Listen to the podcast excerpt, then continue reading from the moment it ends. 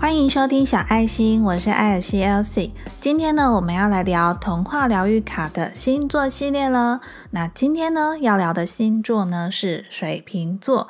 节目一开始呢，先跟你聊水瓶座的星座特质，以及呢，普遍大家对水瓶座有什么样的印象。再来呢，我们就透过牌卡的这个画面呢。从牌卡的样貌来聊这张牌为什么跟水瓶座有连结呢？最后呢，就来探讨这张牌卡呢到底想要带给我们什么样的讯息。首先呢，我们先来聊聊水瓶座的星座特质。水瓶座呢，对于我来说就是一个蛮独特的个体。水瓶座的人呢，相信人人都有独特性，但也没有任何人是独特的。水瓶座的人呢，非常善于观察，也能够洞察每个人的观点，算是比较偏向理想主义。那水瓶座呢，也跟群体、大众、科学、科技这些关键字有关。谈及一般人对水瓶座的印象呢，可能会说他们就是个外星人。那普遍呢算是友善的，可是呢自己有一套自己的行为标准。有些水瓶座的人呢，让人家感觉好像是一个很怪的人，因为呢他们只在乎自己在乎的事情，对于他们不在乎的事情就会表现得漠不关心啊，很疏离。水瓶座的人呢有宏观的视野，能够包容宇宙的世界观。也非常善于倾听，好奇心呢也是很旺盛的，而且他们非常相信有科学根据啊，或是呃有一个理论让他们能够幸福的这种感觉。因为呢，水瓶座是天王星所守护的，所以呢，天王星的特质呢就是比较不按牌理出牌啊。比较不会照着规则走，会打破原则。不晓得呢，你是不是也带有水瓶座星座特质很强的人呢？或者呢，你本身就是个水瓶座，也是别人眼中的外星人，别人眼中的怪咖呢？在内在小孩童话疗愈卡之中呢，跟水瓶座有连结的牌卡呢，就是心愿这张牌。因为你们手上没有这副牌卡嘛，那我稍微描绘一下这张牌卡的图案。这张牌卡呢，你会很明显的看到有一个重点，那就是一口井。这口井呢，就很像是古代的那种水井。然后呢，有一个人，他正往里面丢硬币，但是呢，他丢硬币的时候，他的视线呢是看着天空的。在这口井的上方呢，是三角形的屋顶，在这个屋顶上面呢，站着一只小鸟。这个小鸟呢，是朝着。天空中星星的角度看过去的画面中呢，有百分之七十的画面呢都是以天空深蓝色的背景为主，但是呢，在右上方呢有一个非常明亮的放射状的星芒，而这个星芒呢，感觉就像是有非常多的星星聚集而来。从这张牌卡呢，可以看出这个故事呢，大概就是描绘出一个人呢对着这口井。然后对着天空开始做许愿的动作，对着星星许愿这件事情，我们可能平常从小到大呢，大家都蛮常做的吧。特别是那种有流星雨的时候，虽然我觉得长大之后好像比较少人在热衷这件事了，但是我记得呢，以前国小啊或是国中的时候，我们常常都会说，如果你看到流星呢，就要赶快许愿。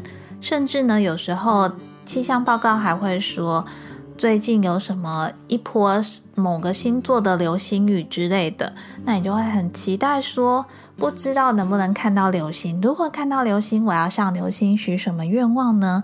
这种对星星许愿的这个动作呢，其实就是再一次的和生命中更高的力量连接。那我们把硬币投入许愿池的这个动作呢，其实。我觉得在每个国家呢，好像都有类似的这种动作。不管是之前去日本玩啊，或者呢台湾，其实也蛮多这种许愿池的。这种呢，算是一个祈祷，或者说是一种仪式吧。那这个把硬币丢入许愿池的这个动作呢，也象征着这个与水的连接。光是想要许愿的这件事情呢，本身就是一个冲动吧，因为你。平常没事也不会特别随时随地都在许愿嘛，一定是忽然有一个内心的冲动，或者真的，比如说，哎呀，看到流星了，赶快许愿，一定有什么事情驱动你要去做许愿这件事情。所以呢，许愿这个动作呢，其实本身就是带有魔力的哦。许愿呢，就是要把我们很想要实现还没有实现的一种愿景啊，一份希望，让自己呢，其实是完全的敞开接受，去迎接。迎接什么呢？每个人都希望迎接美梦成真的这个结果。无论呢是你随便起心动念的一个念头啊，或者呢是真的非常虔诚的低下头祈祷、低下头许愿，你都要非常注意你所许下的愿望。当你动的念头是好的时候呢，你可能就会吸引好事发生。可是呢，当你动的念头啊是属于那种比较悲观、比较不好的，那你。也很有可能把这些不好的、悲观的结果呢吸引过来哦。不知道呢，你有没有听过一种说法？那就是人在地球上的每一段经历呢，都是由自己星星上的天使安排的。有一句话呢是这样说的：“如其在上，如其在下。”如其在上，如其在下的意思呢，就是一个人呢自己的微观世界里面呢，就是一种小宇宙。那这个微观世界的真实反映的呢，就是宏观世界的真相。宏观世界是什么呢？宏观世界呢，就是太阳系宇宙。虽然呢，我们处在太阳系啊宇宙的这个地球里面，但是呢，其实我们每个人呢，自己都是自己的一个小宇宙。简单来说呢，就是你自己的信念呢，可以创造出你自己的实相。心愿这张牌呢，要告诉我们什么样的牌卡讯息呢？其实我觉得，如果抽到心愿这张牌，感觉是很棒的，因为呢，抽到心愿这张牌呢，就表示说一个重要的愿望，或者是你一个希望，可能呢，很快就要实现哦。正在收听这一集的你呢，不知道你最近有没有许下什么愿望，或者呢有什么样的希望呢？透过心愿这张牌卡呢，你的愿望可能很快就要实现喽。其实呢，每次在讲星座牌卡系列的时候呢，我着重的通常都不是在星座上面，因为呢，我觉得人不可能分成十二种人嘛。那我们可以透过牌卡对应的这个星座呢。由这个星座的特质呢，来看看跟这个牌卡有没有什么相互呼应的地方。那通过这样子的连接，这样子的关联性呢，可以从这个牌卡中呢看到什么讯息，可以提醒我们什么事情。我们常常说呢，水瓶座的人呢，就好像是外星人一样。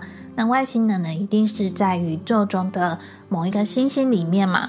所以呢，透过星星的力量呢，其实又可以帮助我们去连接，然后呢，去许愿。当然呢，无论是怎么样的结果呢，我们都必须要敞开心胸去接受。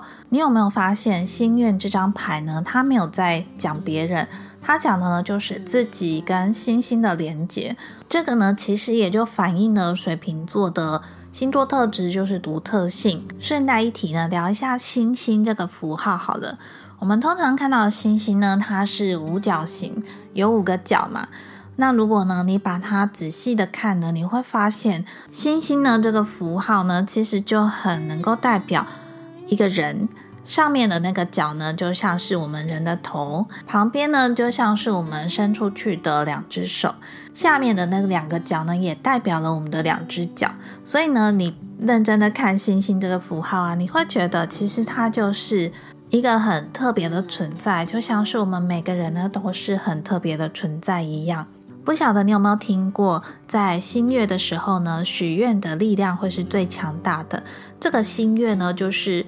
月亮的周期呢，会从新月、上弦月到满月，然后慢慢呢变成下弦月到残月。很多人呢都会选择在新月的这个时刻呢许下你的愿望，因为在这个时候呢许愿的力量是最强大的。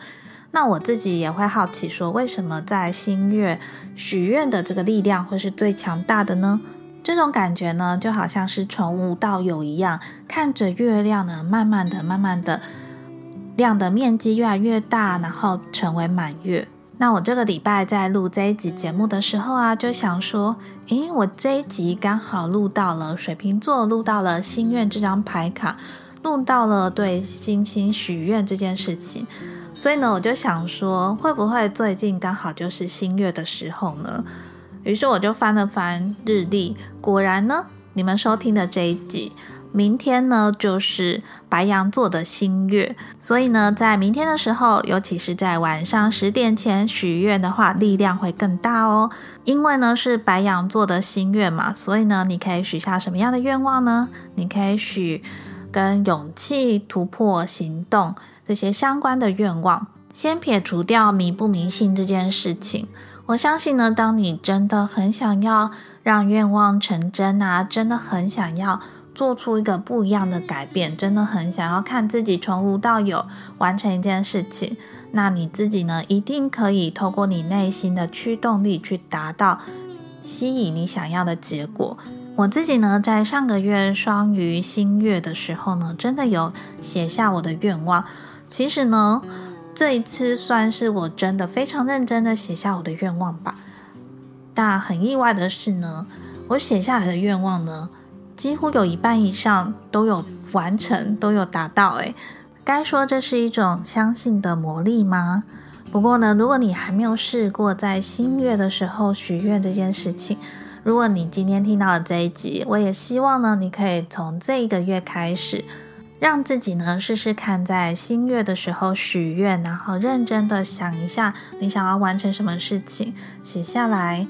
等到一个月过后，再来看看自己的愿望有没有实现吧。也希望呢，透过心愿这张牌卡呢，能够让你感受到呢，其实我们每个人都是要用生活去活出你真心希望实现的命运。那今天的节目就到这边喽。最后呢，非常谢谢你的收听。